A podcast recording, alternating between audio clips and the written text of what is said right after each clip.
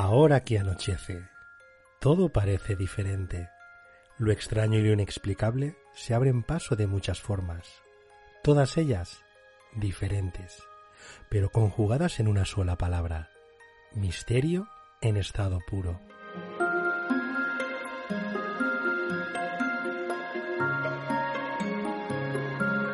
Os damos la bienvenida a una nueva dimensión de parapsicología, conspiraciones, misterios, ufología, criminología, investigaciones, noticias y relatos.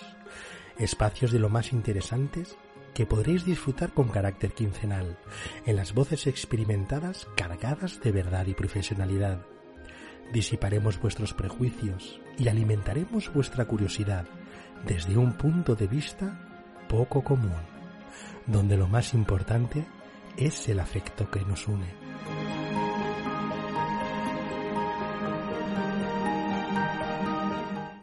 Comienza a sentirse su fragancia. Bienvenidos y bienvenidas a Esencias en la Oscuridad.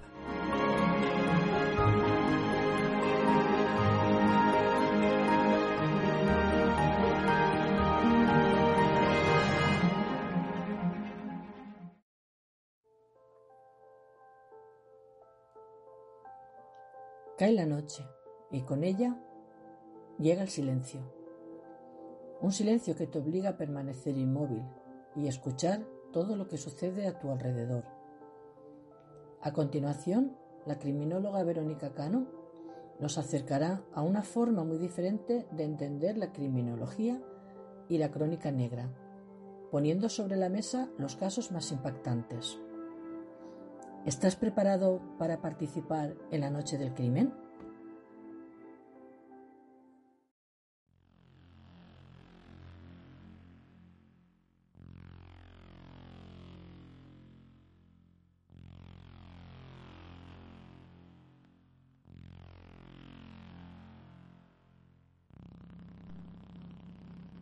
Buenas noches a todos y todas las oyentes. Volvemos una semana más a la noche del crimen. Como siempre, la voz de la compañera Paqui García nos sirve de apoyo. Nos conduce casi de manera inevitable por el camino de la criminología sin censura. Esta noche seguimos en nuestra línea.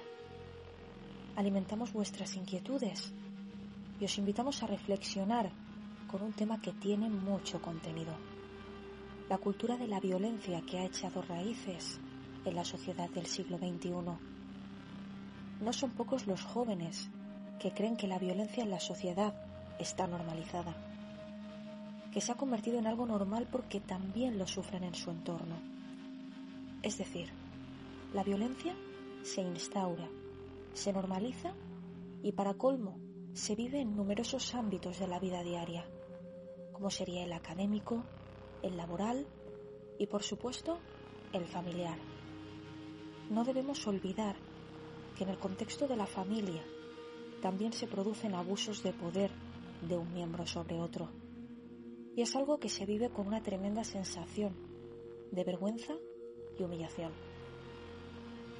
Todo ello por no hablar del bullying o acoso escolar, al que ya dedicamos un programa entero. Por supuesto, no estamos hablando de violencia de género. Ese es otro tema que requiere de un espacio especial, concreto, en el que poder desgranar sus secretos. Y así se hará. Esta noche hablamos de cultura de violencia. Hablamos de respuestas violentas ante conflictos como algo natural, normal e incluso como la única forma posible de hacer frente a los problemas y discusiones. Y no, no es lo normal. Parece que ya no resulta extraño asistir a numerosos escenarios en los que los conflictos privados acaban por solucionarse utilizando la violencia como medio. En el colegio, en el instituto, en los bares, en el trabajo y hasta en el deporte.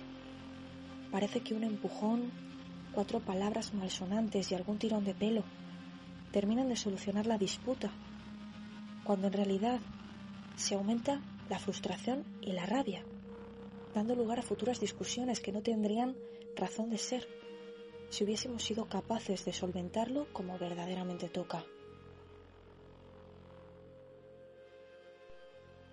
Basta con leer la prensa, escuchar la radio o ver la televisión para quedarse en casa y no salir. No sea cosa que nos pille por medio una oleada de violencia inesperada, porque si bien la violencia ha existido siempre, ha aumentado su incidencia en los entornos más cotidianos. Por supuesto y de antemano, no debemos confundir el concepto de violencia con el de agresividad. La violencia es el uso de la fuerza para conseguir un fin, especialmente para dominar a alguien o imponer algo. La agresividad, en cambio, es una tendencia de ataque innata que forma parte del ser humano y de su biología desde los tiempos más ancestrales. En otras palabras, estamos hablando de un mecanismo de defensa ante un peligro inminente, que puede ser real o imaginario para la persona que la pone en práctica, pero que en definitiva está ahí. Es cierto que a través de la socialización se ha aprendido a canalizar la agresividad de diferentes formas, pero sigue siendo innata. En cambio, la violencia es una conducta aprendida, que como conducta incorporada con carácter posterior y durante el aprendizaje vital, puede ser reemplazada por otras fórmulas de resolución de conflictos.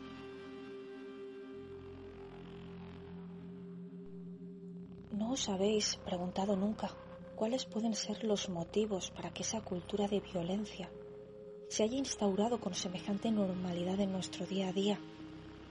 ¿Acaso es normal el ambiente social actual que ha pasado de manera progresiva de la cultura hippie, aquella que defendía la no violencia, hasta esta especie de camino cuesta abajo y sin frenos, donde la rudeza y la severidad campan a sus anchas? Se ha llegado a mencionar motivos muy variados, como el maltrato, la intolerancia o la falta de diálogo. Pero nadie ha pensado que todo ello forma parte de algo más profundo, algo donde entra en juego la educación y los valores. Cuando se habla de maltrato de una manera más concreta, se está hablando de haber sido testigo o haber experimentado violencia en el contexto del hogar. Esto es determinante porque una gran parte de la violencia que existe en nuestra sociedad tiene su origen dentro de la violencia familiar. La familia es un pilar fundamental, básico. Si bien no es un concepto estático, he sufrido numerosas variaciones a lo largo de la historia. Hay una cosa común en todas las definiciones posibles. Es un grupo social muy importante en la vida de las personas. Una familia no necesariamente tiene que estar compuesta por un padre, una madre y sus hijos, sino que hay cabida a otras agrupaciones, bajo el pretexto siempre de crear un sentido de pertenencia, generar bienestar y constituir un apoyo para cada uno de sus miembros. Aunque cada persona tiene derecho a definir su propio concepto de familia, todas ellas tienen aspectos comunes entre los que destacan la creación de unos hábitos, la promoción del autocontrol y el manejo de las emociones, el desarrollo personal de sus miembros y el más importante, protegerles y prepararles para la independencia a través del respeto y la educación. En la familia se adquieren los primeros esquemas y modelos en torno a los cuales se estructuran las futuras relaciones sociales y también se desarrollan las expectativas básicas sobre uno mismo y sobre los demás. Unos esquemas que tendrán una gran influencia en el resto de relaciones.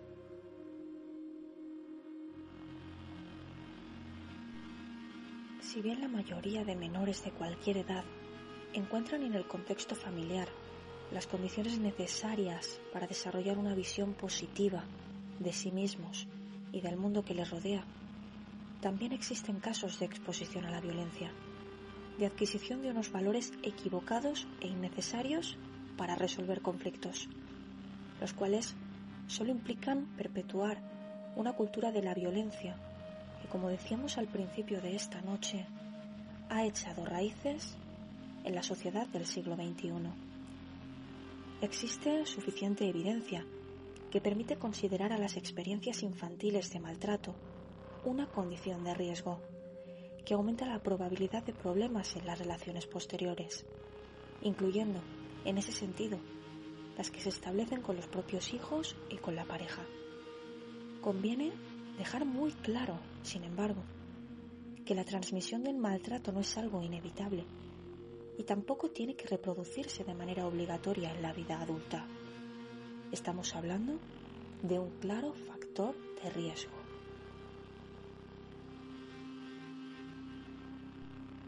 Evidentemente, estaríamos hablando de situaciones similares en el contexto escolar, laboral, social, porque la violencia es la misma y la cultura de la violencia también lo es.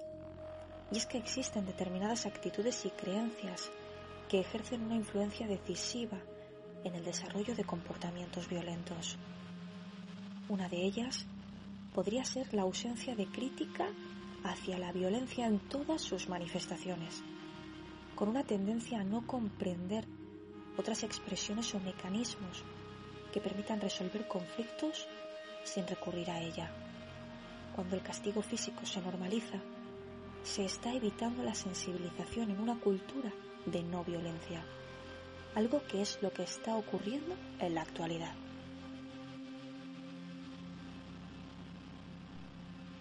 Cuando la violencia se conceptualiza de manera individual asociándose a personas concretas que cometen actos de violencia contra personas o cosas, se está obviando también un detalle muy importante.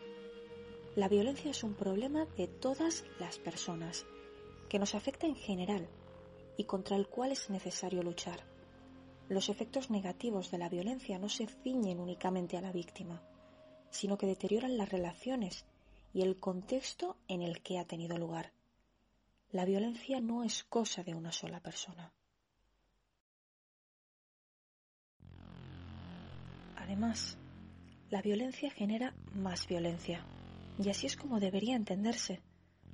Cuando no se comprenden sus causas o la complejidad del contexto en el que se origina, se acaba por atribuir a causas individuales un comportamiento que sí es nuestra responsabilidad por lo que también en nosotros mismos encontraríamos la posible solución al problema.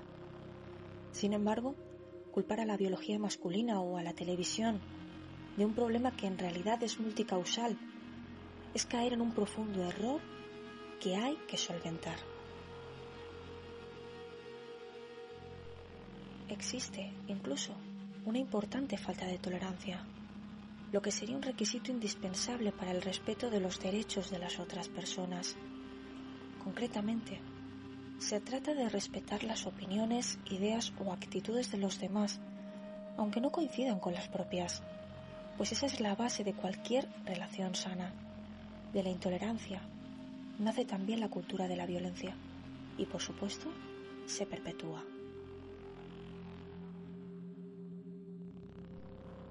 Por último, y no por ello menos importante, sería imprescindible recordar que los estereotipos sexistas acaban por asociar la violencia a los valores masculinos y la sumisión e indefensión a los valores femeninos.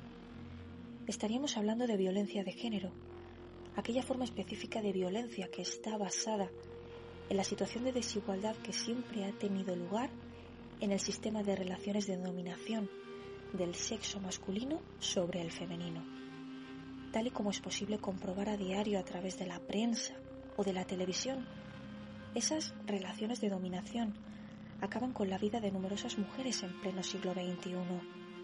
Todo ello por no hablar de todas aquellas mujeres que han perdido la vida a lo largo de la historia, como parte de este patrón sistemático.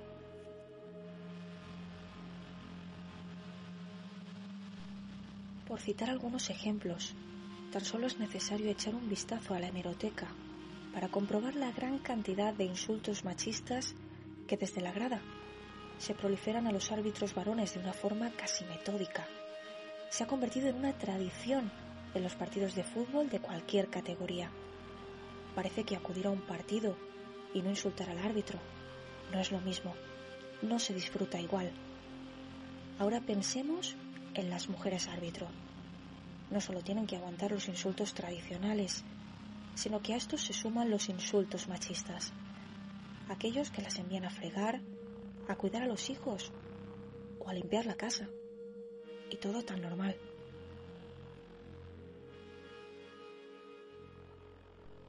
Queda claro que la cultura de la violencia avanza y se promociona a sí misma. Es un concepto que vende muy bien, que genera importantes audiencias en televisión, pues bien es sabido que la violencia, que el mal ajeno, genera un morbo que otros muchos han sabido aprovechar. Acabamos acostumbrándonos a las películas de sangre y acción, y a las noticias de crímenes aberrantes, mientras devoramos nuestro plato de comida como autómatas antes de la siesta o de volver al trabajo.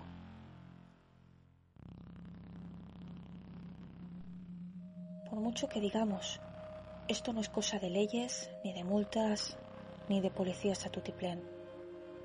Es cuestión de recuperar los valores perdidos, entre los que se encuentra la tolerancia, el respeto o el diálogo, como una nueva actitud de vida. Lo ideal es que cada persona sea capaz de detectar cierto tipo de actitudes y comportamientos para intentar transformarlos, pues de ello dependerá que se transforme su entorno más cercano, pero también las generaciones venideras y la sociedad en general. Es cuestión de educación, y como dijo Nelson Mandela, la educación es el arma más poderosa que puedes usar para cambiar el mundo.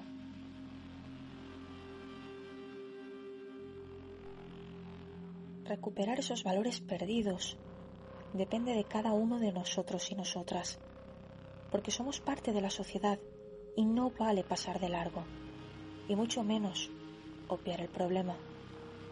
De nada sirve manifestarse por la paz, ser profeta de la no violencia o leer libros de autoayuda, si a la hora de la verdad no somos capaces de resolver nuestros propios conflictos desde el diálogo porque no todo consiste en eliminar la violencia física.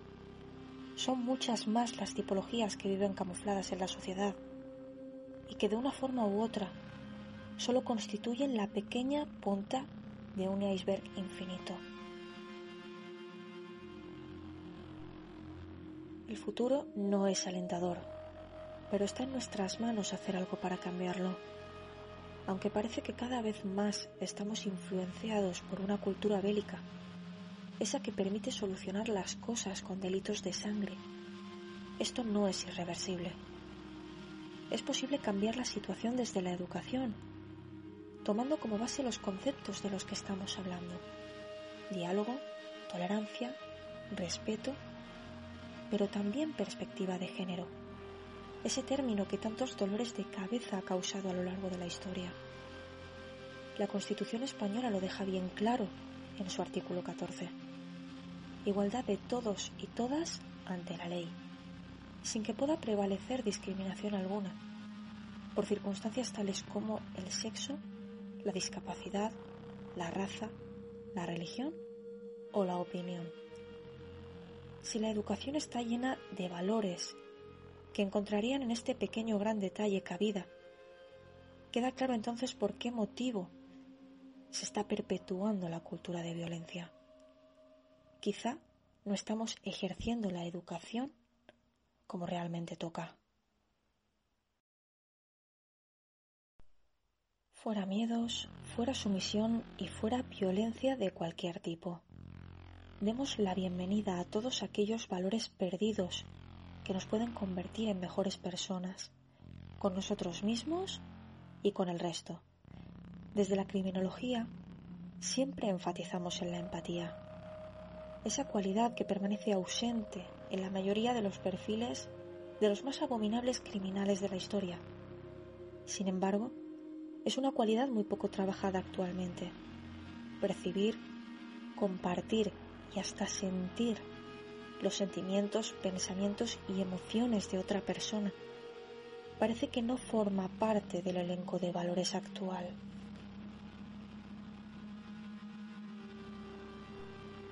Clave está en nosotros. está en dejar de parecer cada vez más psicópatas, divisando películas, noticias y desdichas ajenas, sin ni tan siquiera removernos por dentro. En alguna ocasión dije que no todos los psicópatas son asesinos, y tenía razón.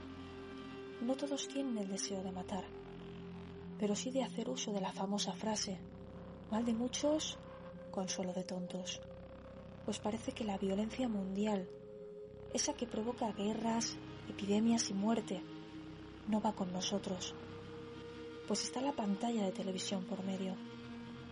Y esta evita que nos salpique la sangre.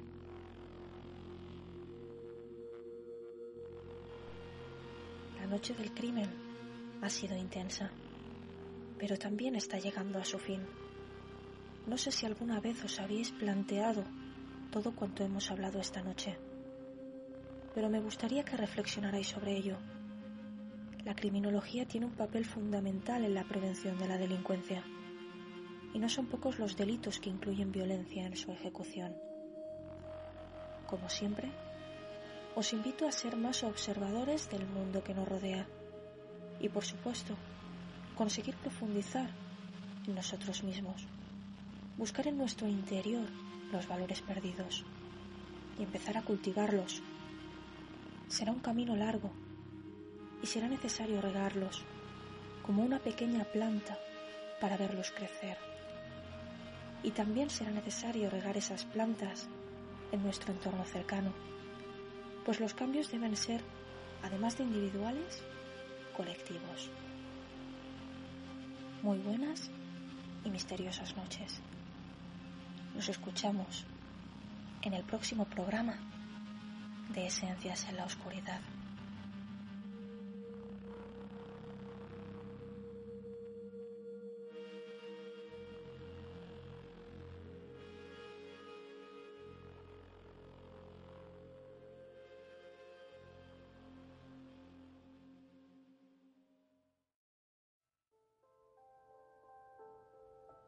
susurros, murmullos. En esta noche oscura, la niebla parece traer consigo todo tipo de ruidos extraños, ensordecedores e inquietantes. A Equilibrium Santulán ha llegado de la mano de Gabriel. Y a partir de este momento todo está permitido. Sus reflexiones dejan una huella imborrable de la que no te resultará nada fácil desprenderte. Deja todo cuanto estés haciendo y presta mucha atención.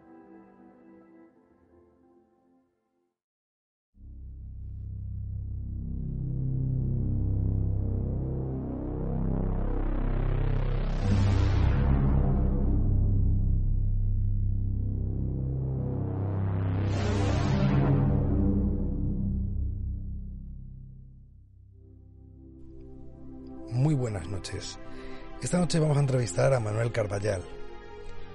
Es una entrevista muy especial en la que nos va a presentar su nuevo libro, eh, salido día 11 de junio, eh, el cual, por cierto, os dejaré en la descripción del programa eh, links para que lo podáis comprar. Y os puedo asegurar que os aconsejo muchísimo su compra. Yo no soy de decir las cosas por decir. Cuando digo algo es porque lo pienso de verdad. Creedme. Y sin más, damos comienzo a la entrevista.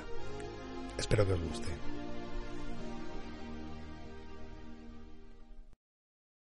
La pregunta sobre, sobre Sabá es exactamente eh, cuando en el programa de televisión, por ejemplo, dice que bueno que ha sido eh, ha sido engendrado por extraterrestres, por ejemplo, es una de las cosas que dice. Eh, también afirmó el día- un día concreto, que esto, me- eh, esto quiero que me lo cuentes, es que afirmó que un día concreto iban a aparecer en un volcán, eh, iba a haber un contacto con unos extraterrestres, y esto se lo dijo a Miguel Blanco, y bueno, parece ser que no aparecieron.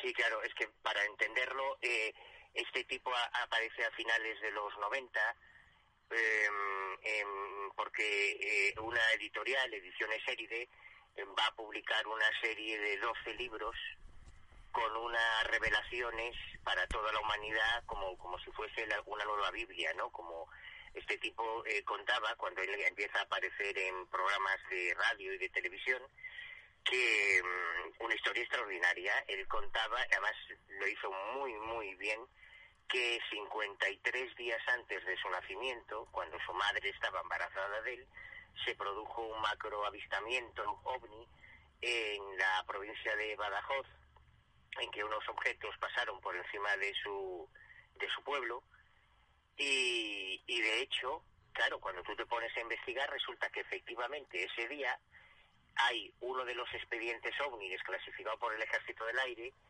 con uno de los avistamientos más espectaculares de la historia de la ufología española. Es un avistamiento radar visual, o sea, el objeto no solo es visto, sino que es uno de los poquísimos expedientes ovni desclasificados por la Fuerza Aérea Española en, la, en el que hay una foto del objeto en la pantalla del radar. O sea, los pilotos lo vieron, los pilotos militares, además aparece en el radar y, hay fotografías y hay un expediente desclasificado. Entonces dices, hostia, claro, lo que cuenta este tío es brutal. Él, él lo presentaba como si eso fuese su estrella de Belén. Ese ovni eran ellos, los seres del satélite Europa, que orbita alrededor del planeta Júpiter, que era, según él, el lugar de origen de, de estos extraterrestres. Entonces se cuenta que desde ese momento, mientras era niño, él tiene un contacto fluido con esos seres, eh, que él pensaba que eran otros niños como él, porque eran bajitos, cabezones, muy pálidos, pero él en su inocencia pensaba que eran otros niños enfermos, de una misma familia, pero que eran otros niños. Esto es lo que él contaba, ¿no? En los programas de radio y de televisión. Claro, la historia era muy fuerte, pero lo más fuerte es que este tío era guardia civil. Entonces, claro, Fíjate que todo el follón que se montó en su día con el caso Vallecas, con lo de Negri, para nosotros del fenómeno. Entonces, claro, te está contando esto, señor Guardia Civil, joder, ¿cómo, cómo a nadie se le ocurría que pudiese mentir? Eh, entonces él comienza a frecuentar platos de televisión, eh, programas de radio, sale, su primer libro eh, y, yo tengo la oportunidad de conocerle en el, estudio de Radio Nacional de perdón, de, de mi 80 en, los estudios centrales de la cadena SER en la Gran Vía de Madrid, eh, porque viene a, uno de los primeros programas. Yo creo que el primer programa en el que apareció fue Espacio Blanco, y yo estaba allí. Y recuerdo que había una chavalita, una chica que era una, una joven, una oyente, eh, muy alegre, muy risueña, muy luminosa, con los ojos azules, rubia, muy, muy extrovertida, que solía venir muchas veces al programa porque el programa se hacía con público. Y siempre que terminábamos el programa, que hacía Miguel Blanco, pues nos íbamos a tomar algo a una cafetería que estaba allí mismo en, en la Gran Vía, al, otro lado de la Gran Vía, y nos quedábamos de tertulia hasta las tantas de la madrugada. Y Saulo se vino con nosotros esa noche. Entonces, yo puedo decir que estuve presente el día que él conoció a María Luisa, porque fue esa noche. Y bueno, Saulo sigue yendo por los platos y, y cuando le presionan en Crónicas Marcianas con Javier Sardá, también Miguel Blanco, para que dé una prueba de todo lo que él cuenta, él se atreve a anunciar que se va a producir un avistamiento ovni previa cita en el volcán Popocatépetl de México y que todo el mundo que esté allí va a poder ver la nave, cómo desciende la nave, cómo él va a descender de esa nave porque él va a ir al Popocatépetl desde, desde España. No, es lo que él cuenta, ¿no? O sea, una cosa realmente atrevida y audaz. El avistamiento no se produce, eh, hay, eh, esa noche hay gente de todo el mundo esperando, incluso JJ Benítez y su esposa Blanca, aprovechando que estaban en México, eh, promocionando, quiero recordar que era la quinta entrega de Caballo de Troya, también estaban allí, pero allí no se ve nada. Entonces, claro, le caerá del pulpo a, Saulo, ¿no? Él argumenta, como hacen siempre los contactados, bueno, es que esto no es no fue así, sí hubo un avistamiento, pero fue en el otro lado del, del volcán, cosas, ¿no? Pero no pasa nada, como, como no pasa nada nunca, porque como a los aficionados a estos temas no les interesa un pito la verdad, lo que les molan son las historias rocambolescas y extraordinarias, pues él siguió, sacó su segundo libro, siguió dando conferencias, siguió viendo programas de televisión, programas de radio. De hecho, yo he subido al canal de YouTube del Ojo Crítico, he subido como, como en este libro, en Traficantes de Ilusiones, cuento algunas cosas tan increíbles que si no las ves no te las vas a creer. Entonces yo estoy subiendo, he estado subiendo durante este confinamiento 100, 150, 200 vídeos, no sé, una barbaridad de programas de televisión antiguos y de radio a los que yo hago llamadas en el texto. Pues mira que vas leyendo cada capítulo sobre cada caso, te voy haciendo una llamada, pues esto está en este vídeo. Eh, el grupo está investigando, ah, entre comillas, al curandero de campanillas. Esto está en este vídeo. Saulo Sabá haciendo esta afirmación. Esto está en este vídeo. Ricardo Schiaretti en una conferencia en la Gran Vía de Madrid. Esto está en este vídeo. Porque si no, eh, entiendo que la gente no, no se lo iba a querer. Pero de repente, en 2001, Saulo Sabá desaparece. Pero desaparece desaparece, como, como si hubiese sido abducido. Deja a su mujer, porque él en ese momento estaba casado, deja a su familia, deja su trabajo, él tenía una academia de oposiciones en Alcalá de Henares, desaparece, como si se lo hubiesen llevado los extraterrestres. Y esta chica, María Luisa, que te comenté antes, desaparece con él. Desaparecen los dos. Y durante 17 años no sabemos nada de Saulo Saba. Hasta que en enero 2018 aparece fugazmente en el programa Got Talent de Telecinco. Totalmente cambiado porque, eh, bueno, cuando el lector vea las fotos, yo publico fotos de él antes y después, eh, cuando él aparece por primera vez en, en 1999, era un tío muy atractivo, mm, rubio, de media melenita, barbita cuidada, ojos azules, que le daba así un aspecto crístico. Era sí, efectivamente, una especie muy jesuciano, sí. Sí, como si hubiese salido de la sábana santa. Sí, tal efectivamente. Y tú lo ves ya en Got Talent, que había perdido totalmente el pelo, se había afeitado la barba, estaba calvo, llevaba gafas, prácticamente nadie le reconoció. Yo lo reconocí por la voz, porque aquella voz era inconfundible, su, su cadencia, pero sobre todo porque la conocía ella. Resulta que María Luisa se había presentado a, a una de las pruebas de Got Talent eh, como imitadora, y Risto Mejide, y Jorge Javier Vázquez, y Paspadilla, Sandy Millán, todos encantados con ella, pasó a la segunda, a una segunda audición, y en la primera audición, eh, la política de Got es que algún familiar acompañe a los concursantes. En esa primera audición está Saulo Sabá y en la segunda ya no aparece Saulo. Y entonces, en, en, en 2018 es cuando yo decido reabrir el caso. Digo, ¿qué pasó con este tío? ¿Qué, qué ocurrió? ¿En qué quedó todo esto? Y es cuando me pongo a investigar, a hacer toda la investigación que ahora, que ahora parecen traficantes de ilusiones me voy a la editorial, me entrevisto con su editor, averiguo su nombre real, que no era Saulo Sabá, sino eh, Francisco Javier Fernández, y cuando me pongo a investigar es por su identidad real, entonces es cuando todo tiene sentido. Porque efectivamente este tío perteneció a la Guardia Civil, pero no fue un buen guardia civil, él, aprovechando que era guardia civil, montó una academia de oposiciones en Corum, en Alcalá de Henares, eh, garantizando que en esa academia la gente que se presentase a las oposiciones iba, iba a aprobar, sacó una pasta y cuando desapareció es porque habían empezado las primeras denuncias por estafa contra él y se había escapado a Francia.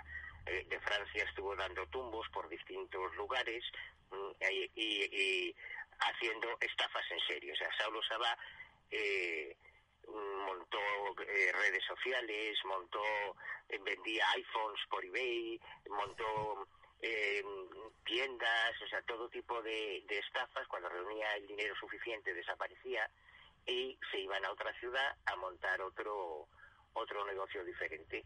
Y cuando ya se acumularon muchas denuncias, docenas y docenas de denuncias, es cuando por primera vez entra en prisión. Cuando él acompaña a, a María Luisa Gotalen es porque tenía un pase, porque estuve con instituciones penitenciarias, estuve hablando con la policía, bueno, o toda la investigación está detallada punto por punto en, en el libro, y aquel personaje que llegó a ser el único que fue portada de la revista Karma 7 en toda su historia.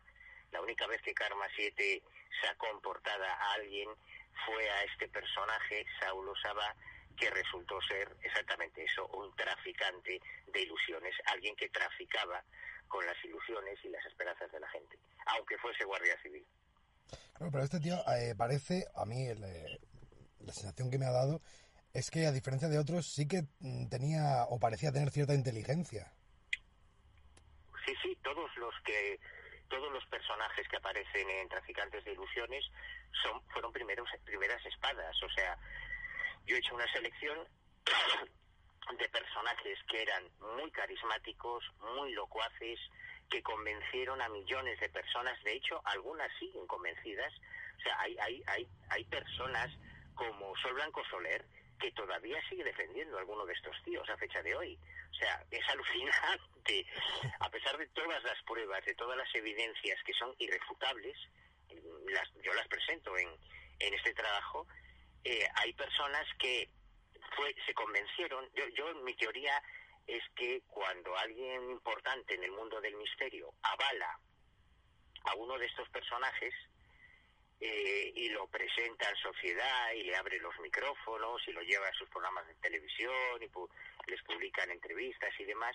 Claro, luego reconocer que te ha engañado como ha engañado a todos los demás es un acto de valentía, es un acto de coraje y no todo el mundo es tan audaz como para reconocer que le han tomado el pelo. Yo no tengo ningún problema en reconocer que me han tomado el pelo un montón de veces, pero hay otras personas que se niegan a, eso y prefieren escapar hacia adelante y matar al mensajero y cuestionar al investigador que ha descubierto el fraude, que es lo que a mí me pasa con mucha frecuencia. Y suele ser normal que, eh, como este, este chico, bueno, chico en aquella época, eh, cuenten en su relato este que todo viene desde que eran niños. Sí, no, no, no todos, pero sí es verdad que hay un, un amplio porcentaje que ya buscan una justificación a, su, a sus capacidades, a sus poderes, a, sus dones, eh, como si hubiesen sido electos en, su más tierna infancia. Saulo que era muy inteligente, un tío brillante, lo que hizo fue buscar un avistamiento ovni importante en la historia de la ufología y convertirlo en su estrella de Belén, convertirlo en el arranque de su historia. El avistamiento fue real, ese caso es real, no, no se lo inventó Saulo Saba, lo que hizo él fue adaptarlo, como fue, si, si cualquiera de nosotros busca en los archivos ufológicos, o sea, yo te garantizo, hay tantos millones de casos eh, ovni en el mundo que en, los nueve meses previos al nacimiento de cualquiera de nosotros, si buscamos en los libros, en las revistas, vamos a encontrar que en algún sitio se vio un ovni. Entonces, si, tú eso lo vinculas a, una misión mesiánica, trascendente y demás, pues ya está, ya tienes tu propia estrella de Belén. Eso fue lo que hizo él. A mí me gustaría saber dos cosas, eh, sobre todo para acabar con Saúl, pero me gustaría saber dos cosas, eh, con Saulo, perdón.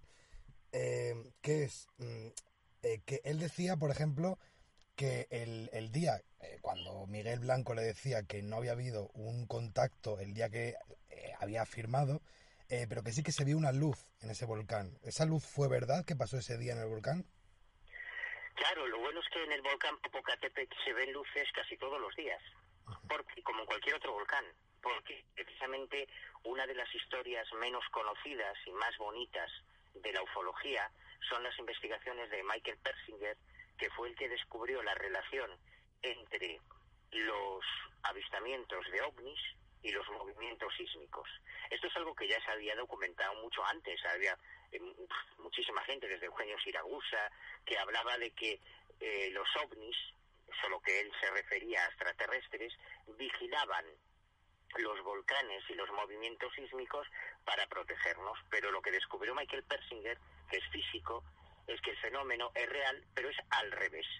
Son los movimientos de placas tectónicas, cuando hay corrimientos de tierra, movimientos eh, sísmicos, se producen presiones muy altas en el subsuelo que al presionar cierto tipo de gases producen fenómenos de electricidad atmosférica, luces, luces que como los fuegos fatuos, como los rayos globulares, o sea, fenómeno, es un fenómeno natural, pero que efectivamente documenta una relación entre los movimientos sísmicos y el avistamiento de luces extrañas en los cielos.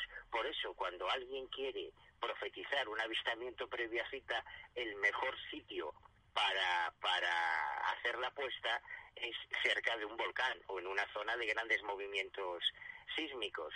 Y el Popocatépetl, eh, especialmente, es un, un volcán en México eh, con un montón de tradiciones y un montón de leyendas alrededor, precisamente por la cantidad de avistamientos de luces raras que hay allí, que la gente se piensa que son ánimas en pena o que son la llorona o los ufólogos que son extraterrestres, pero en realidad tienen que ver con ese fenómeno físico de los de los movimientos sísmicos, de los movimientos de placas eh, tectónicas. Entonces Saulo eh, lo que hizo fue mm, jugar al bingo, apostar a un número, apostó al Popocatépetl y tuvo la mala suerte de que coño ese día no hubo no hubo el, eh, no se produjo el fenómeno. Él dice que sí, que se vio en otro lado, pero yo estuve allí en el Popocatépetl, que estuvimos persiguiendo esa historia por todos lados y ese día a esa hora nadie vio nada y aunque hubiese visto una luz, es que Saulo no, no profetizaba que se iba a ver una luz, profetizaba que, se iba, que iba a descender una nave extraterrestre con los arcángeles del satélite Europa de los que él hablaba y con él mismo. Y allí no estuvo ni Saulo, ni extraterrestre, ni platillo volante, ni nada. Sí, él habla de un contacto directo, claro. Y bueno, y otra, ya con esta, eh, ya acabamos con Saulo, eh, pero es que es muy interesante porque él dijo en un programa que él podía dar pruebas de que los extraterrestres le habían curado. Sí, sí, sí. Él cuando, cuando era guardia civil estaba destinado en, en Toledo, creo, no recuerdo, en, fuera de Madrid. Y tuvo un accidente de coche. Ah, en Soria, decía, en Soria. decía que tuvo un accidente de tráfico muy grave y, y tan grave, o sea, quedó tan grave que en el hospital donde lo llevaron, donde él estaba destinado, no le podían atender y lo derivaron al Hospital Nuestra Señora de Loreto en Madrid. Y que allí estuvo ingresado cinco días. Por lo tanto, habría un parte de ingreso en el hospital y un parte de salida cuando él se curó. Y tendríamos todo el informe médico con todas las heridas, porque él lo que contaba es que al segundo, segundo tercer día de estar ingresado en el hospital, cuando ya le habían hecho placas, le habían hecho rayos X y demás, eh, se le aparecen por la noche en su habitación estos seres de, de Europa, del satélite Europa, y lo curan de todos los problemas milagrosamente y al día siguiente le dan el alta, ¿no? Entonces, él decía que tenía esos, esos informes médicos y cuando se los pedíamos no nos los enseñaba. Decía que no, no, que esa información no, no, no la podía hacer pública todavía. Cuando le pedíamos las 12 carpetas que inspirarían sus libros que en teoría eran 12, eso, 12 carpetas, eh, eh, con unos textos escritos en un papel que no era de este mundo, le decíamos, bueno, pues enséñanoslos, ¿no? Que los veamos. Y no, no, es que esto no, no lo podéis ver, por ahora no, no es el momento, porque me persigue, me persigue el Servicio Secreto Vaticano y me persigue el CSIT, el Servicio de Inteligencia Español, eh, para, para cerrarme la boca porque esto es una revelación que cambiará el mundo y demás. Él decía que tenía incluso fotos que cuando él viajó a Europa, porque él decía que viajó al, al satélite de Júpiter en una nave espacial, que se llevó la cámara y que tomó fotos de los extraterrestres en, en Europa y demás. Hay otro caso, el caso Daro, que comentó después, eh, que él sí me dio las fotos y las filmaciones que hizo cuando él viajaba en platillo volante, él tenía las grabaciones hablando con los extraterrestres y esos audios están, yo tengo esas grabaciones de, de Ismael hablando con el extraterrestre, el sonido del ovni, la primera abducción grabada de la historia, este es otro de los casos que he escogido para, para este libro, para Traficantes de Ilusiones, que, o sea, no ha habido un caso que tuviese más pruebas, ¿no? En el caso de, Ismael, él sí me facilitó todas las grabaciones, los vídeos, los audios, las fotos, todo el material, pero en el caso de Saulo siempre daba largas, con lo cual al final lo único que teníamos era una historia que él contaba, pero no, nunca pudimos ver esas pruebas que decía tener. Y cuando quisimos ir al hospital, cuando yo quise ir al hospital eh, Nuestra Señora de Loreto para pedir, para ver si podía conseguir los informes médicos para contrastar esa información, resultó que lo habían convertido en un geriátrico y, y claro, los archivos se habían repartido entre los médicos, pero como Saulo nunca dijo que fue el médico que la atendió, era imposible, no era una vía cerrada. Pero vamos, ya te digo era todo mentira, que no hubo ni accidente porque entre... En, eh, sí acudí a tráfico para ver los coches que estaban a su nombre, conseguí todos los, hasta las, hasta las multas que ha tenido eh, los vehículos que ha, que ha tenido en su propiedad y ninguno coincidía con el que él decía que había tenido el accidente, ¿no? O sea, que no, que vamos, era todo mentira. Bueno, pues podemos pasar ahora con Ricardo Schiaretti. Eh, que por ejemplo, una de las cosas eh, que tengo por aquí apuntadas es que él decía que el 50% de las curaciones que él hacía eran parte del médico y el otro 50% era suyo porque él les daba esperanza. Digamos que esto, bueno, ya lo dijo después de que hubieran pasado muchas cosas, ¿no? De que, de que ya lo estuvieran cuestionando. Eh, ¿Qué nos puedes contar un poquito así sobre él? Pues Schiaretti era un tío también muy famoso porque él llegó a bueno, de hecho eh, fue actor de culebrones, de estos culebrones eh, americanos que, que también se ponían, de alguna de sus series se emitió aquí en España. Era otro tío, incluso fíjate, físicamente era parecido a, a Saulus. También era un tío muy guapo, de ojos azules. De hecho, él usaba el, el sobrenombre de sanador de los ojos azules. Y era un tipo que tenía mucho muy buena acogida sobre todo entre las señoras. Mm, ya simplemente con su puesta en escena con su aspecto era acogido con mucho entusiasmo. Y muy carismático usaba.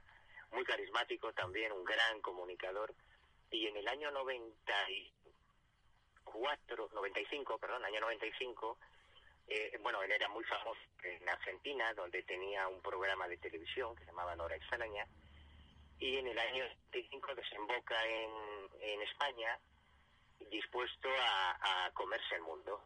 tenía un plan muy bien diseñado, muy bien diseñado, para convertirse en el psíquico, en el dotado más famoso del mundo y desde España dar el salto a, a conquistar Europa, ¿no?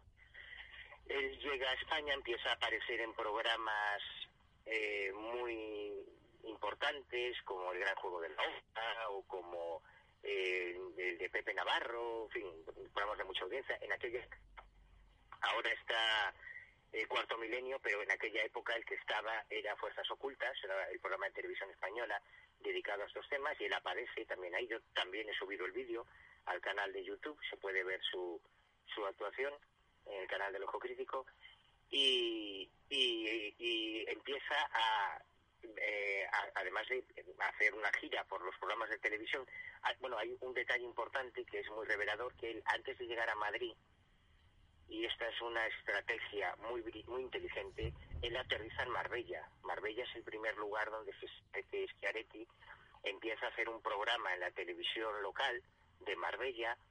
Él ya sabía, claro, que Marbella, Puerto Banús, es donde está la gente de más pasta, en España, donde está la Jet Set y cuando ya se hace un nombre y una cartera de clientes importante en Marbella, es cuando pega el salto a Madrid, empieza a salir en televisión, empieza a hacer espectáculos como antes hacía Fabio Cerpa o como después hicieron Anne Germain o, o, Iker Jiménez y Carmen Porter o tantos otros, que es eh, ir a teatros a, hablar de temas de misterio, hacer cosas de misterio, demostraciones, charlas, pero en teatros, y llenando teatros de la Gran Vía. O sea, Schiaretti, también he subido un vídeo de una actuación completa en el Teatro Alcázar, eh, la Gran Vía, y, lo, y localicé en la meroteca los anuncios de, actuaciones y llenaba teatros, ¿no? O sea, Schiaretti ganó millones y millones y millones. Y entonces es cuando me llaman a mí porque su siguiente paso era eh, mm, ofrecer un contrato millonario a la revista Más Allá de la Ciencia para que eh, para insertar una gran campaña de publicidad durante varios meses pero además tenían que hacerle una entrevista pactada, ¿no? como un public reportaje. Entonces José Antonio Campoy, que era el director de la revista Más Allá, hizo algo increíble increíble, muy honesto y muy valiente, y es que sin decirle nada a sus jefes, a los editores de, de, la publicación, me llamó a mí, me pidió que me fuese, que me, que, fuese a Madrid, yo, yo soy gallego, yo vivo en Galicia y para mí, claro, cada vez que eh, Jiménez del Oso, Campoyo, el director de cualquiera de las revistas que se hacían en Madrid, me llamaba para pedirme que investigase un caso en concreto, eh, era, vamos, yo cogía el primer autobús el primer tren zumbando para Madrid y además para, en aquella época, más allá que vendía 250.000 ejemplares al mes, o sea, más allá era la revista más influyente que ha existido jamás en el mundo del misterio, la más allá de aquella época, ¿eh? no te hablo de ahora. En aquellos tiempos lo que salía más allá es como si saliese en el BOE o en la Biblia, ¿no? Era la palabra de Dios. Entonces Campoy, que tenía muy buen olfato, a veces, vio algo raro en esta historia y me pidió que, que, que yo fuese a Madrid a investigarla. Yo me cogí el primer tren hasta Madrid, claro, para, para mí llegar a la redacción de Más Allá era como hacer la peregrinación a la Meca, porque tenía que coger un tren o un autobús desde La Coruña hasta, hasta Madrid, hasta la estación de Príncipe Pío, ahí coger el metro hasta el intercambiador de Moncloa, ahí coger otro autobús hasta, hasta Majadahonda y desde donde te dejaba el autobús había un tramo, un trecho gordo a pie hasta llegar a la redacción física de la revista Más Allá, ¿no? Y cuando llegué allí, nadie sabía, todo, él me había dicho que no contase nada, y cuando entré por la puerta, recuerdo que estaba Javier Sierra, Concha Labarta, Sebas, Carmen, todos mis amigos de la redacción de Más Allá, eh, flipando por verme entrar porque nadie sabía que yo iba a ir y nadie sabía qué quería Campoy. Entonces Campoy me explica eso, que hay un proyecto muy importante, pero que él no quiere, no, no está seguro y no quiere promocionar a un estafador, caso de que lo fuese. Entonces había enviado a verse con José Antonio Campoy, perdón, con, con Ricardo Schiaretti, a el jefe del departamento comercial y su segunda para que comprobasen que efectivamente este tío tenía los poderes que decía tener. Y así es, ellos volvieron a la redacción eh, alucinados, flipando, diciendo que, que el tío les había averiguado cosas que era imposible que supiese, no, no cosas ambiguas, sino dando nombres propios con nombre y apellido, dando fechas concretas con día, mes y año, o sea, no una cosa ambigua, esto de vas a tener un accidente doméstico, no, no, temas concretos, ¿no? Y venían flipados. Entonces Campoy, que aún así no las tenía todas consigo, envió a Javier, a Javier Sierra, que Javier es un tío gigante, inteligentísimo, pero no es mago, no es ilusionista. Entonces Javier fue, volvió y contó lo que había visto, que a él también le había adivinado cosas con nombres, con fechas, con datos concretos. Pero como Campoy tenía todavía la mosca atrás de la oreja, me pidió que fuese yo, que me ocupase yo de, la historia. Entonces me dio un dossier con, con los libros de, de Schiaretti y tal. Me estudié todo, todo el tema, vi sus intervenciones televisivas y establecimos un plan en el que yo iría como el fotógrafo que iba a ilustrar la entrevista a hacer las fotos y me cogí un chaleco de estos de mil bolsillos, las cámaras y tal, y allá. Voy a resumir la historia porque si no me enrollo mucho, está todo explicado paso por paso en, en, en el libro. Cuando por fin llega el momento de hacer la demostración, claro, yo soy ilusionista y yo, yo no creo, o sea, no, yo no concibo un investigado, si, si alguien te dice que investiga fenómenos paranormales y no es mago y no es ilusionista o no está familiarizado con el ilusionismo, eh, te está mintiendo, no, no investiga nada, no, no se puede ser un grupo que te diga que es un grupo de investigación paranormal y no tengan un mago es un fraude, no, no sirve porque claro, si tú presencias un fenómeno y no puedes diferenciar si es auténtico o es un truco, pues mal vamos, ¿no? Entonces, cuando yo ya estoy en su estudio, en un duplex que él tenía en la Gran Vía de Madrid, sitio carísimo de mucha pasta, y, empieza a hacer su demostración, claro, yo empiezo a reconocer trucos muy antiguos, es, también muy inteligente la historia, porque él no utilizaba las técnicas de mentalismo que están de moda, en ese momento, sino que usaba trucos muy antiguos, como el centro roto, por ejemplo, que son trucos de prestidigitación, de magia, de un tipo de, de, de rutinas se llama que son eh, que se llama mentalismo precisamente y que eran que, que son trucos vamos que no tiene nada de paranormal que eran trucos. Entonces como todo está grabado porque estaba toda la reunión grabada mientras yo le hacía las fotos estábamos charlando le pedí permiso para grabar y está todo grabado. Cuando él termina eh, su show eh, y me veía así con cara de flipado, pues claro, yo tenía cara de flipado porque estaba alucinando de la cara dura que le echaba al tío. no, no porque me sobrecogiesen sus capacidades sobrenaturales. Cuando ya termina el show me dice, bueno, este, eh, hacerme una buena entrevista y tal, porque ya has visto, ¿no? ¿Qué te parecen mis poderes y tal?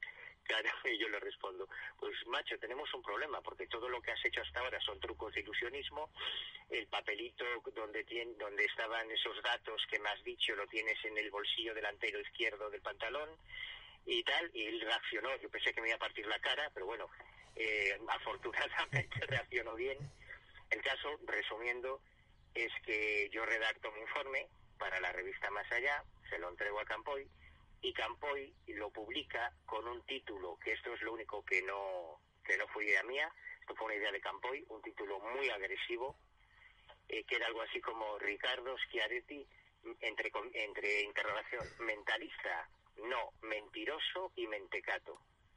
Y eso salió a doble página, de hecho reproduzco, en el libro reproduzco el artículo, y aquello fue el fin de Schiaretti en España. O sea, cuando se publicó aquello más allá, que repito, era la revista con mucha diferencia más influyente de estos temas que ha existido nunca, en, en, muy pocas horas Schiaretti tuvo que anular sus actuaciones en los teatros, dejó de vender libros, unos CDs que había sacado con sus discursos, dejó de ir a televisión, tuvo que cerrar la consulta en Madrid, la consulta en Málaga y volverse a, a Argentina donde todavía tardó tiempo en llegar la, el, eco de, aquella investigación, pero es muy difícil saber cuánto dinero le hice perder.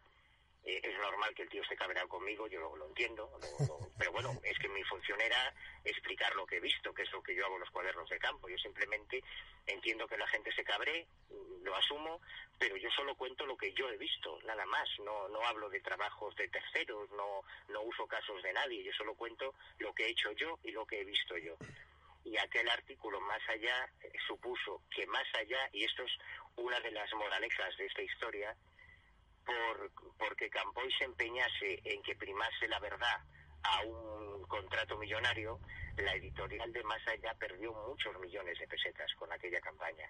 Y eso me parece brillante, ¿no? Me parece muy encomiable. Yo no lo he visto muchas veces en el mundo del misterio. Y por otro lado, la otra moraleja es que si quieres dedicarte a investigar anomalías y no has estudiado ilusionismo, te van a dejar el culo como un bebedero de patos, porque te vas a tragar todo lo que, lo que veas. Y, en el mundo del misterio, eso de que si no lo veo, no lo creo, no vale. Porque a veces, aunque lo veas, tampoco debes creértelo, debes ir más allá. Claro, pero yo he visto también en la, en la televisión argentina como, bueno, eh, después de todo esto, cuando vuelve de España, Argentina y tal, él se lleva muchísimos palos por allí. Y, creo que de alguna puede como salir airoso, digamos, porque él fue enfermero, ¿verdad? Sí, sí, sí, él fue, él estudió, dice que estudió enfermería, sí. Claro. Eso, a la hora de las curaciones, puede por lo menos... no importa lo que hagas, de verdad, Gabriel, da igual, eh, tú puedes pillar a, a no sé, decir una barbaridad, a cualquier famoso divulgador del misterio, eh, follándose una cabra, yo que sé, cualquier barbaridad, no importa las evidencias, siempre habrá personas que prefieren cerrar los ojos y seguir creyendo. I want to believe, el lema de la gente Malder, ¿no? Yo quiero creer, bueno, todos queremos creer. Entonces, que en el año 2020, en el año 2020, haya gente que cree en, en, humo todavía, que haya gente que cree que la Tierra es plana, que haya gente que cree en los que, en los que el Times, o sea, que son cosas que están superadas hace muchísimo tiempo. Nosotros hemos hecho investigaciones. El caso de Angermain, por ejemplo, Angermain, la medium aquella tan famosa de Telecinco, estuvimos cinco años investigándola hasta que pudimos sentarnos con ella, hasta que pudimos poner a prueba sus poderes, hasta que descubrimos cómo lo hacía, que es la técnica de lectura en otra cosa fundamental dentro del mundo del ilusionismo y del mentalismo. Publicamos todo, lo publicó el mundo. Lo de Germain es un fraude, le, le dan dosieres con la información de los famosos, todo es mentira. Y este año, 2020, Germain vuelve a España a llenar teatros y a recibir consulta, porque da igual lo que haga, no importa, la gente sigue prefiriendo creer. Desde luego es que eh, Schiaretti, por, lo que, por todo lo que he podido ver de él, era un charlatán de libros, de, de, los de los que dices, es que es un charlatán, pero se le da bien. Pero creo que cometió un error muy grande que fue, eh, recordamos ese suceso cuando él afirma que en mayo del 95 saldría la vacuna contra el SIDA. Sí, sí. Eso está publicado en uno de sus libros. Mm, sí. Yo hice una, en, en mi informe, también me leí los libros, me recogí todas las profecías, los pronósticos que él había hecho en programas de televisión. Claro, si tú sueltas en el año 95, en esta noche cruzamos el Mississippi, eh, Mario Conde no va a volver a la cárcel. Claro, sabes que vas a tener un rédito, vamos, a menos que le metan en la cárcel ese mismo año, va a pasar un tiempo en el que tú vas a seguir gozando de tu popularidad hasta que le trinquen, porque le trincaron, anda que Mario Conde no volvió a la cárcel varias veces, pero, pero eso lo sabes a posteriori, ¿no? Y todos estos tipos, mira, una de las claves que yo he descubierto en el mundo del misterio en relación a, a esta banda de golfos y de sinvergüenzas, que son legión, que nos rodean por todos lados, es que su secreto es ganar tiempo. Esta es la clave. Sería muy largo desarrollarlo, pero te podría poner muchos ejemplos de que lo único que les inten- in- le interesa es mantener la duda por muchas evidencias que tú saques de que es un fraude, es un timo, es un estafador, es un charlatán, solo quiere tu pasta. Da igual. Si ellos consiguen sembrar la duda, van ganando tiempo, van ganando tiempo, van ganando años y años y años en que ellos mientras siguen haciendo caja, sacando pasta y, y, y- otras cosas, otros intereses que tienen, y al final se mueren sin haber pisado una cárcel. O sea, yo, para mí es sangrante que alguien como José Luis Jordán Peña, después de todo el daño que hizo, haya conseguido llegar a morirse de, de anciano sin haber pisado una prisión. Me parece terrible que alguien como Carlos Castaneda, el más famoso de todos, el, el number one, el, el máster de todos los traficantes de ilusiones de la historia, amasó una inmensa fortuna, tenía su propio harén de, mujeres esclavizadas, muchas de ellas se suicidaron cuando él murió, y al final eh, consiguió llegar a anciano y morirse de un cáncer sin haber pisado una cárcel, una cárcel, porque conseguían ganar tiempo, que es por ejemplo lo que está haciendo ahora Angerman. A mí me parece increíble que la Fiscalía no actúe de oficio para meter a esta señora en la cárcel con todo el daño que ha hecho, pero mientras siga habiendo gente que sigue creyendo en ella, que piensa que nosotros somos una banda de detractores, que trabajamos para la CIA o para el CSI, para desacreditar a este, ser espiritual, y mientras sigan llenando sus teatros y sigan pagando por sus consultas, pues ella seguirá haciendo caja y tan feliz. Pues ahora que has mencionado a Castaneda, pues si nos puedes contar un poco, porque creo que es bastante impresionante la historia de Carlos Castaneda. Bueno, la, la- la historia de Castaneda es la más impresionante de todas las que yo me he encontrado en mi vida. O sea, no hay nada ni que se le parezca ni remotamente. Es muy difícil resumir la historia de Castaneda en cinco minutos. Es imposible. Castaneda, incluso aunque alguno de tus oyentes crea que no conoce a Castaneda, está equivocado porque ha escuchado su nombre y ha recibido el eco de sus enseñanzas mil veces en series como Perdidos, sacan los libros de Castaneda, hablan de Castaneda en la Guerra de las Galaxias, toda la historia del maestro Yoda y Luke Skywalker y los caballeros Jedi, todo eso está sacado de la cosmogonía de Castaneda, aparece en películas, en series, Los Soprano, macho, hasta Los Soprano, aparece Carlos Castaneda, o sea, el, el, que dejó en la cultura es imborrable.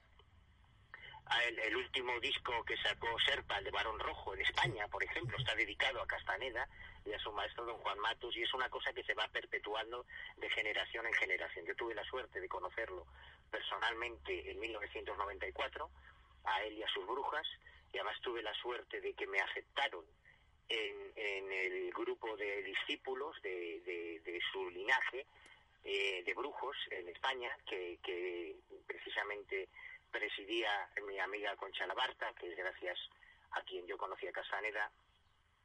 Y, para mí ha sido la investigación, mira que yo he investigado cosas, para mí ha sido el caso más difícil de todos a los que yo me he enfrentado, porque reconstruir la biografía de Castaneda había hecho un poco como Saulo Sabá, él utilizaba nombres falsos, solo que llegaba a registrarlos legalmente en Estados Unidos es más fácil que en España.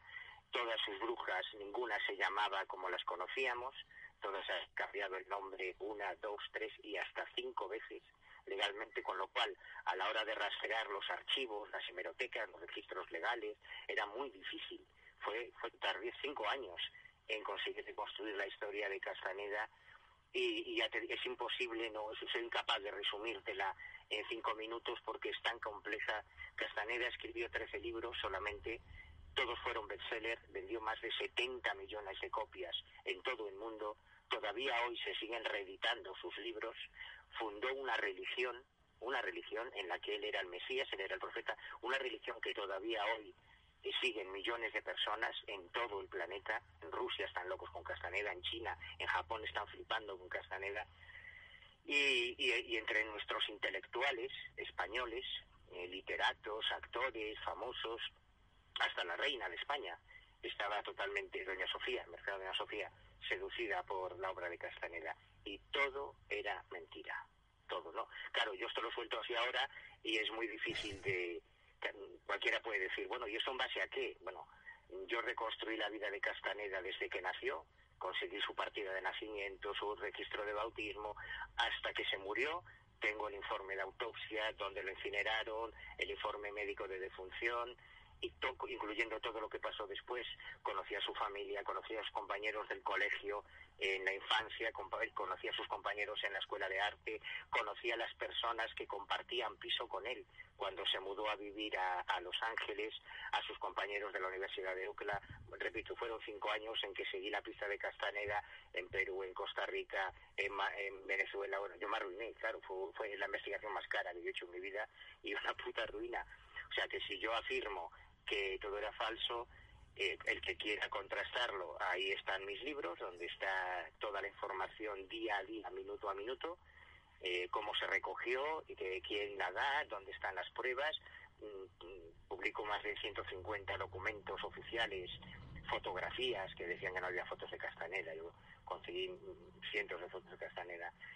Pero es un ejemplo, el ejemplo más demoledor de que una historia falsa desde su inicio, desde su génesis, cuando tiene el suficiente apoyo mediático, puede llegar a convertirse en una verdad irrefutable por la que muchas personas llegan a dar la vida.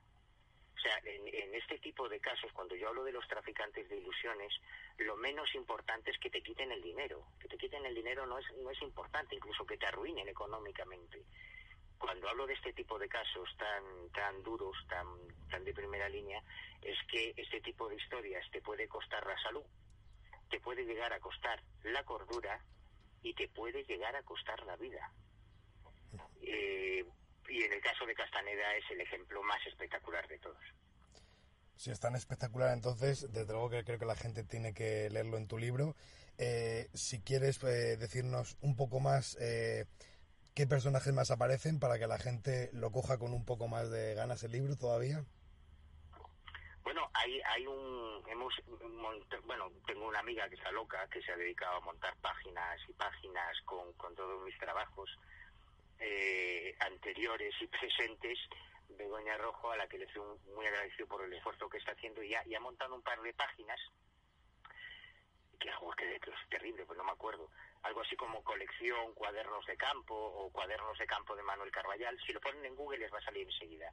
Y ahí tienen el índice, tienen el primer capítulo, tienen fotografías, documentos de todos los cuadernos de campo, no solamente de este, y ahí hay otros personajes que, que fueron eh, espectaculares, como fue el caso de Andrés Campanillas, perdón, de Andrés Ballesteros, el curandero de Campanillas, que fue un tipo eh, eh, de los pocos casos, o sea, en el mundo de lo paranormal, en el mundo de, la parapsicología, uno de los fenómenos más espectaculares, por lo vistoso que es, por lo visual que es, son los cirujanos psíquicos. Estos que en teoría abren el cuerpo con las manos y te estirpan tumores, te sacan órganos, los cambian por otros, casos como el de Arigó, Pachica, han, han generado muchísima bibliografía, ¿no? Y son muy conocidos en Filipinas, en México, en Brasil, pero en España prácticamente no han existido. Y uno de los más espectaculares, corrijo, el más espectacular de todos, fue eh, Andrés Ballesteros, el curante, un, sanador de campanillas, que hacía cosas absolutamente alucinantes. Esta vez no voy a hacer spoiler para explicar cómo lo hacía, porque al final descubrí cómo lo hacía cada cosa, pero yo Andrés eh, Ballesteros le vi en muchas ocasiones hacer las operaciones. Lo que ocurre es que él ponía una barra de sal a dos metros de la camilla donde estaba el enfermo y no, no podías acercarte más de dos metros. De hecho, en la película Luces Rojas de Rodrigo Cortés, la escena en la que Robert De Niro hace una operación de cirugía psíquica rodeado por una, por una barra de sal, eh, está inspirada en Andrés Ballesteros. Es una de las historias que yo le conté a, o sea, en, Luces Rojas yo trabajé como yo como como eh, como asesor de magia, los trucos de magia que hace Robert De Niro o, o Killian Murphy se los enseñé yo en el rodaje, pero es que además las historias que aparecen están inspiradas en casos reales, en casos reales y la mayoría casos españoles, historias que han ocurrido aquí. Y una de esas escenas eh, está inspirada en, en, la historia de Andrés Ballesteros, al que yo llegué a verle, por ejemplo, cuando él decía que ponía la luz, apagaba las luces en la habitación y tú veías cómo de sus manos manaba una luz verde fosforescente que llegaba a iluminarte la cara. Esa en teoría era la energía, que no, no, no hacía falta una cámara Kirlian en su caso para ver esa energía, sino que se veía a plena luz, simplemente atenuando las luces, tú veías como de sus manos salía esa energía verde espectacular y claro, te cagabas por la pata abajo, ¿no? Cuando veías eso, decías, hostia puta, ¿esto qué es? Claro, luego ya aprendí cómo, ya descubrí cómo lo hacía, pero es un caso muy espectacular que, al igual que el de Saulo Saba, antes no te lo comenté, Saulo Saba llegó a dividir, algo, algo parecido a lo que pasó con el caso Vallecas, ¿no? Que llegó a dividir la comunidad de investigadores entre los defensores y los detractores de ese caso, enemistados entre ellos. En el caso de Saulo Sabá hubo una, una digamos que una facción de los investigadores eh, liderada desde Madrid por Javier Sierra, que eh, intuía que aquello era un fraude, y otra sección liderada por Josep Guijarro desde Barcelona, que defendía la autenticidad del caso. ¿no? En el caso de Andrés Ballesteros ocurrió lo mismo, dividió de una forma terrible, nos dividió a todos, nos enemistó a todos, a unos con otros, por culpa de esta historia, lo mismo que ocurrió después con el caso Vallecas, y, aprendimos mucho, sacamos muchas moralecas del caso de Andrés Ballesteros. Está el caso de Ismael eh, Rodríguez, el caso Daro, bueno, hay otras historias, eh, todas ellas muy, yo creo que van a enseñar mucho al lector sobre qué es una investigación de anomalías, cómo se debe hacer una investigación de anomalías y trucos, qué herramientas, qué técnicas puedes aplicar a la hora de enfrentarte a, un caso supuestamente paranormal. Pues yo creo, y te lo digo, te lo digo de corazón, te lo digo como lo pienso, que eh, va a ser un libro cojonudo. O sea, sale hoy, que esto eh, lo estamos grabando día 11 de junio.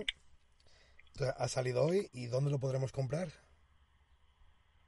Pues eh, como son ediciones muy limitadas, hay muy pocos ejemplares, eh, no, no se puede distribuir en tiendas porque no da para todas las librerías. Entonces se, se distribuye, lo distribuye Secret Shop, una distribuidora de unas amigas, en sus tiendas eh, online y entonces lo puedes encontrar en, en, eBay, en Todo Colección, en Amazon, en Vivo, en cualquier plataforma buscando por cuadernos de campo de Manuel Carballal o, o en este caso Traficantes de Ilusiones, Manuel Carballal, ya te aparecerá en Google en todas las plataformas donde se puede encontrar sin problema. Pues pondré yo enlaces a, a estas páginas para que la gente pueda ir y comprarlo donde, donde mejor le convenga. Ay, genial, pues muchísimas gracias. Claro, claro. pues gracias a ti, Carballal. Eh, bueno, Manu. Muchas gracias. Sí, sí, mejor. mejor sí, sí, mejor Manu. eh, por, por, esta entrevista, que no sea la última y que, bueno, dentro de poco podamos hablar de, de, más cositas y a ver, y te deseo muchísima suerte, por supuesto, con este libro y con más libros que vayas sacando de, de tus cuadernos. Sí, yo espero que me dé tiempo a sacar todo lo que quiero sacar porque tengo muchas cosas ahí que deberían salir. Y, y, nada, y ya sabes, yo soy muy facilona, a mí me llamas y, yo te digo ahora mismo, cuando quieras, sin problema, cuando tú quieras. Mil gracias. Nada, gracias a ti, Manu. Bueno, un abrazo. Un abrazo.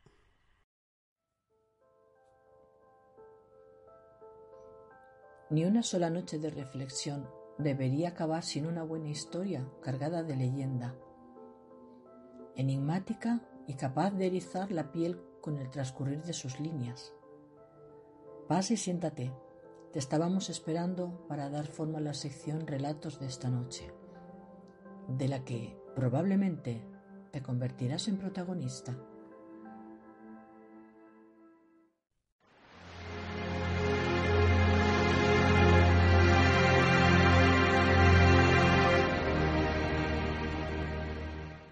9 de abril de 1842. Me llamo Camil. Escribo este diario porque ya hace tres noches que no duermo. Un cliente del burdel me aconsejó escribir lo que me pasa cada día antes de acostarme. Así dormiré mejor. Así que esta, mi cuarta noche sin descanso, escribiré lo que me ha sucedido justo tres días atrás. En París es fácil encontrar trabajo en un burdel, yo empecé con 16 años. Mi primer cliente fue un hombre tan rico en dinero como en kilos. Todo lo contrario en pelo y respeto. Ese día conocí a Dalia.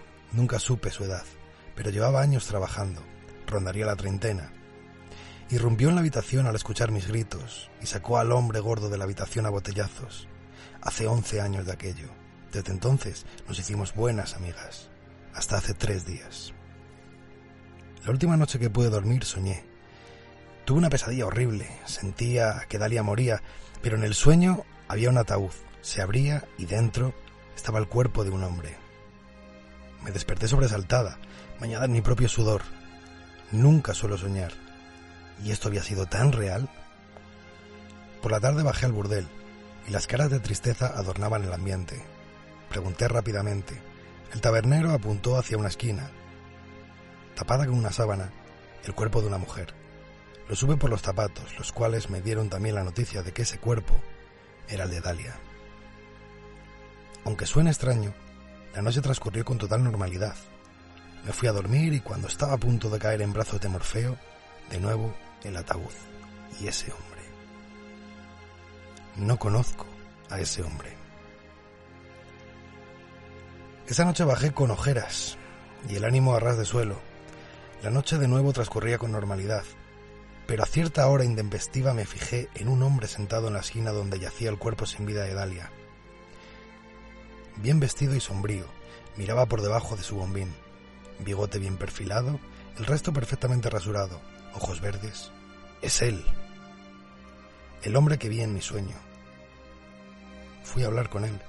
Resultaba extraño estar hablando con el hombre que aparecía en mi sueño, pero no hizo ademán raro me trató con respeto.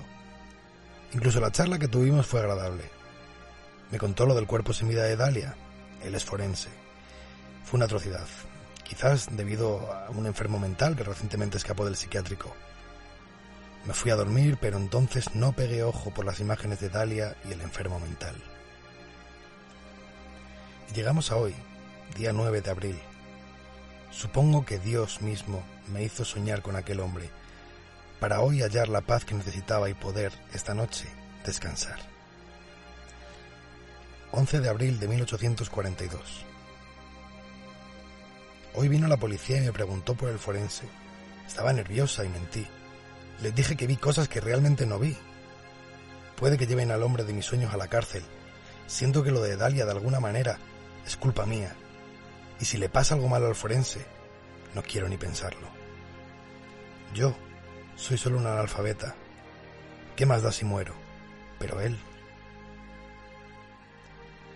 Voy inmediatamente a contárselo todo, antes de que lo arreste la policía, y me suicidaré allí mismo, no sin antes dejar por escrito de mi puño y letra que demuestre mi inocencia.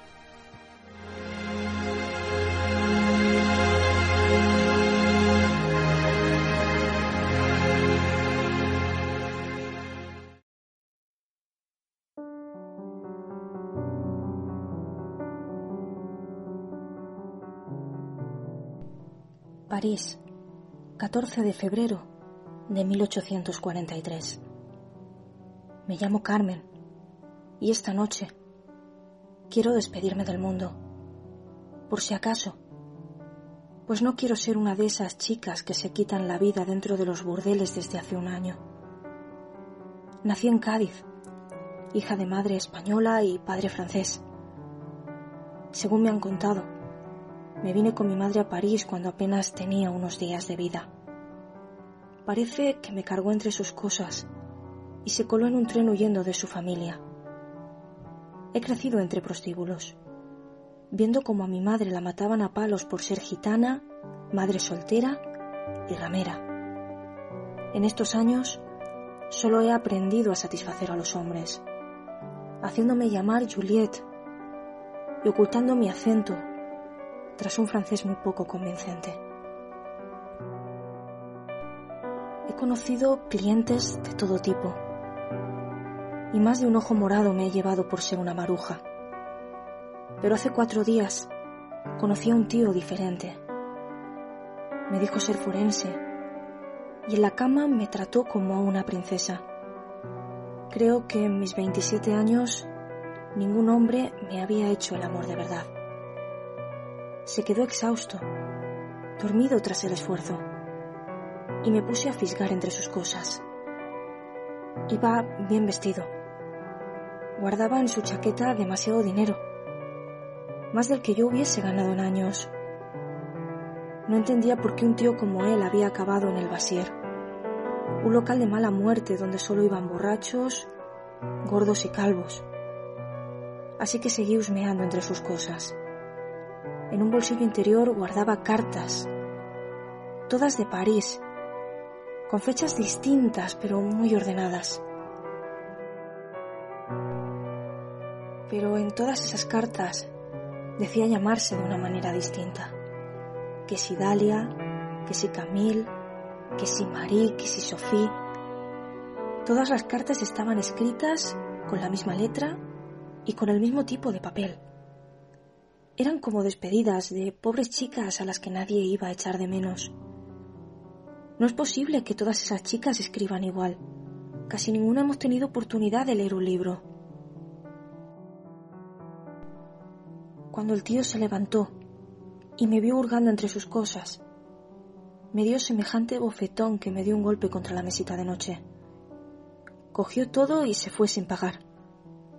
Me hizo hasta sangre y diría que por un momento lo vi parado delante de mí, como si pensara hacerme algo más. No me pareció extraño ni tampoco era la primera vez, pero al día siguiente leí la prensa y me acordé de todas aquellas chicas muertas en puticlubs como el mío y de todas esas cartas. Quise entonces escribir estas líneas y esconderlas bajo mi colchón sobre los muelles, por si dentro de poco me encontré estirada en la cama, desnuda y desangrada. Cualquier cosa que encontréis en la mesita de noche, esa no es mi letra. Buscad bien, que seguro hay algún tío que tiene una copia en el bolsillo de su gabán.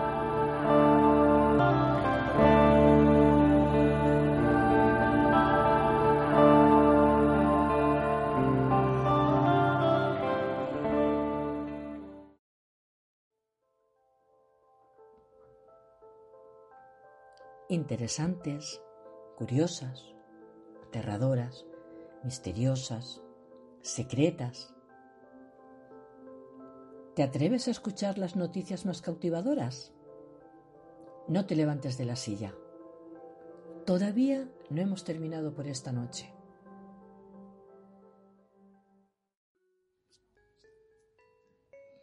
Buenas noches, queridos y queridas oyentes del programa Esencias en la Oscuridad. Mi nombre es Paqui García. Esta noche les acompaño en la sección de noticias. Hallazgo. Encontraron cannabis en un antiguo santuario de Israel. Lo utilizaron en rituales hace unos 2700 años. Es la primera prueba que se conoce de la existencia de una sustancia alucinógena en el reino de Judá. ¿Los antiguos israelitas fumaban cannabis para acercarse a Dios? Es muy probable, así lo creen los investigadores israelíes, que han descubierto recientemente rastros de esta sustancia en un altar religioso del reino de Judá. El descubrimiento despertó hace unos días la atención de los medios de comunicación y el interés en las redes sociales en Israel, donde la policía se jacta cada semana de confiscar plantas de cannabis y detener a sus traficantes. Sin embargo, el uso terapéutico de esta planta sí está permitido en este país. Según un estudio publicado por la Universidad de Tel Aviv, este amor por la marihuana no es algo nuevo, sino que viene de la Edad de Bronce. Un grupo de arqueólogos excavó el yacimiento de Tel Arad en el desierto de Negev, cerca del Mar Muerto y Cisjordania, y descubrieron rastros de incienso y cannabis. En este sitio, utilizado como lugar de peregrinación en el siglo VIII a.C., los arqueólogos se interesaron en dos altares. El descubrimiento de cannabis en el más pequeño de los altares resultó una sorpresa. Tel Arad permite establecer la prueba del consumo de cannabis en el antiguo Oriente Medio, señala un artículo y el estudio fue publicado en la revista arqueológica de la Universidad de Tel Aviv y fue realizado por un equipo de investigadores dirigido por el profesor y especialista Eran Arie del Museo de Israel en Jerusalén. El uso de sustancias alucinógenas era conocido en muchas otras culturas vecinas, pero es la primera prueba conocida de una sustancia alucinógena en el reino de Judá, señalan los investigadores. Sin embargo, aseguraron que necesitan más tiempo para comprender mejor esta práctica y conocer su alcance. La presencia de cannabis en Telarad demuestra el uso de sustancias que alteran las percepciones de la mente en los rituales de culto en este reino judío, establecido de 931 a 586-588 años antes de Cristo, según explican. Los expertos también indican que parece probable que el cannabis se haya utilizado deliberadamente en Tel Arad como un agente psicoactivo para estimular el éxtasis en ceremonias religiosas. Ubicado al sur del antiguo reino de Jerusalén, el reino de Judá, también conocido como Judea, se extendía según fuentes bíblicas sobre un territorio que hoy en día se superpone en parte con Cisjordania.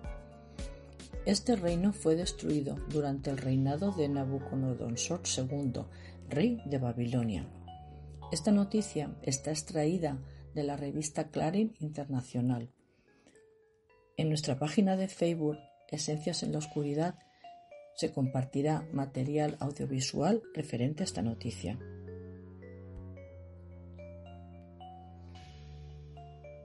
Excepcional hallazgo descubrieron el complejo ceremonial más grande y antiguo de los mayas.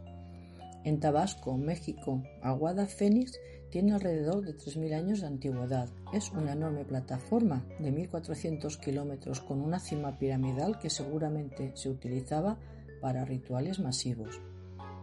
No tiene la espectacularidad de las pirámides, pero esta inmensa esplanada representa el mayor monumento maya descubierto hasta ahora y que desafía mucho de lo que se creía hasta ahora sobre esta milenaria cultura. Un grupo internacional de arqueólogos encontró en el estado de Tabasco, en México, la estructura ceremonial más antigua y grande construida por los mayas conocida hasta el momento. Un hallazgo que revela la importancia del trabajo comunitario desde los primeros momentos de esta civilización. Según publica este miércoles día 3 de junio la revista Nature, el complejo llamado Aguada Fénix consiste en una plataforma elevada entre 10 y 15 metros que se extiende a lo largo de 1.400 kilómetros de norte a sur y desde la que surgen nueve calzadas anchas. Está construida en arcilla y tierra y probablemente fue usada para rituales ceremoniosos masivos.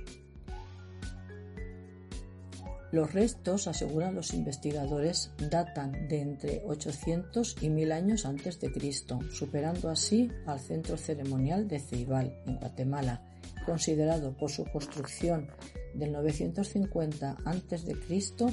el enclave maya más antiguo hasta hoy.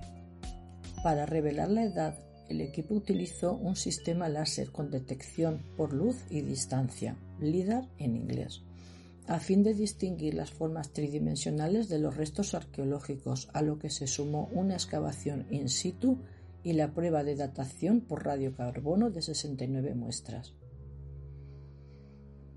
Esta área está desarrollada, no es una jungla, la gente vive allí, pero este sitio no se conocía porque es muy plano y enorme.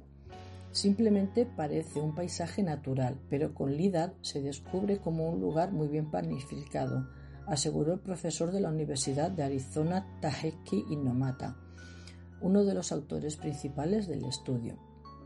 El descubrimiento, explicó Inomata, marca un gran cambio en la historia de Mesoamérica y tendrá numerosas implicaciones. Construido entre muchas personas y sin indicadores claros de marca desigualdad social, como esculturas de individuos de alto estatus, el monumento sugiere que el trabajo comunitario fue más importante de lo que se creía en el desarrollo inicial de la civilización maya. Siempre se ha debatido si la civilización olmeca condujo al desarrollo de la civilización maya o si los mayas se desarrollaron independientemente de Sato. El estudio se centra en una zona clave de la interacción entre las dos comunidades. Apunta que Aguada Fénix fue construido durante un periodo de vacío de poder, una etapa en la que se pudieron intercambiar nuevas ideas como construcciones o estilos arquitectónicos en varias regiones del sur de Mesoamérica. Según los investigadores, el hecho de que construcciones como esta se realizaran antes de lo pensado, cuando la sociedad maya presentaba un grado menor de desigualdad social del que registró en etapas posteriores, hará que se repiensen los procesos de su creación. No es sólo la organización social jerárquica con la élite lo que hace posible monumentos como este, señaló Inomata. Este tiempo de compresión nos ofrece implicaciones importantes sobre la capacidad humana y el potencial de los grupos humanos.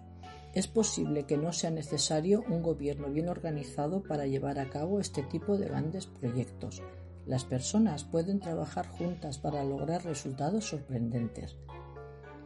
Los arqueólogos seguirán con la investigación en la zona y esperan recopilar en el futuro más información acerca de las áreas residenciales cercanas a Phoenix. Esta noticia ha sido extraída de la agencia EFE. En nuestra página de Facebook Esencias en la Oscuridad se publicará material autobiográfico relacionado con esta noticia. Pues hasta aquí esta noche la sección de noticias. Buenas noches, queridos y queridas oyentes de Esencias en la Oscuridad.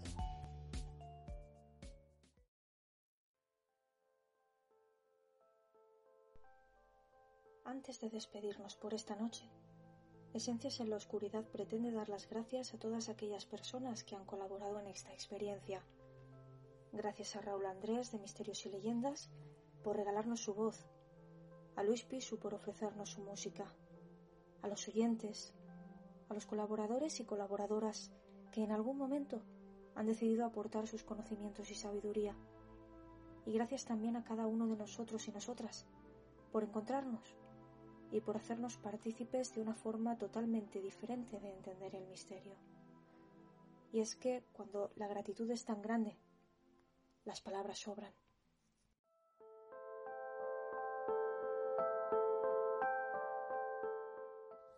El programa Esencias en la Oscuridad comunica que no se hace responsable de las opiniones y comentarios realizados por sus conductores, conductoras, colaboradores, colaboradoras y personas invitadas.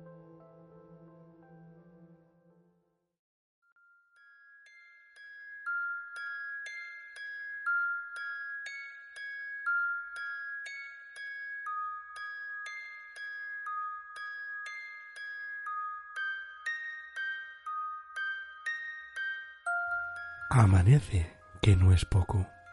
El misterio en estado puro se disipa, igual que su fragancia. Hasta la próxima ocasión. Hemos disfrutado como niños de esta nueva dimensión, de esta nueva forma de entender el mundo que nos rodea. Lo comprensible y lo incomprensible se han conjugado a la perfección en este grupo, separado por la geografía y unido por el cariño.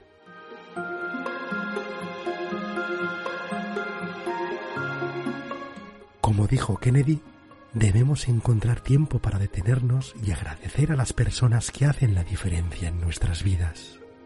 Esos sois vosotros y vosotras, oyentes de Esencias en la Oscuridad.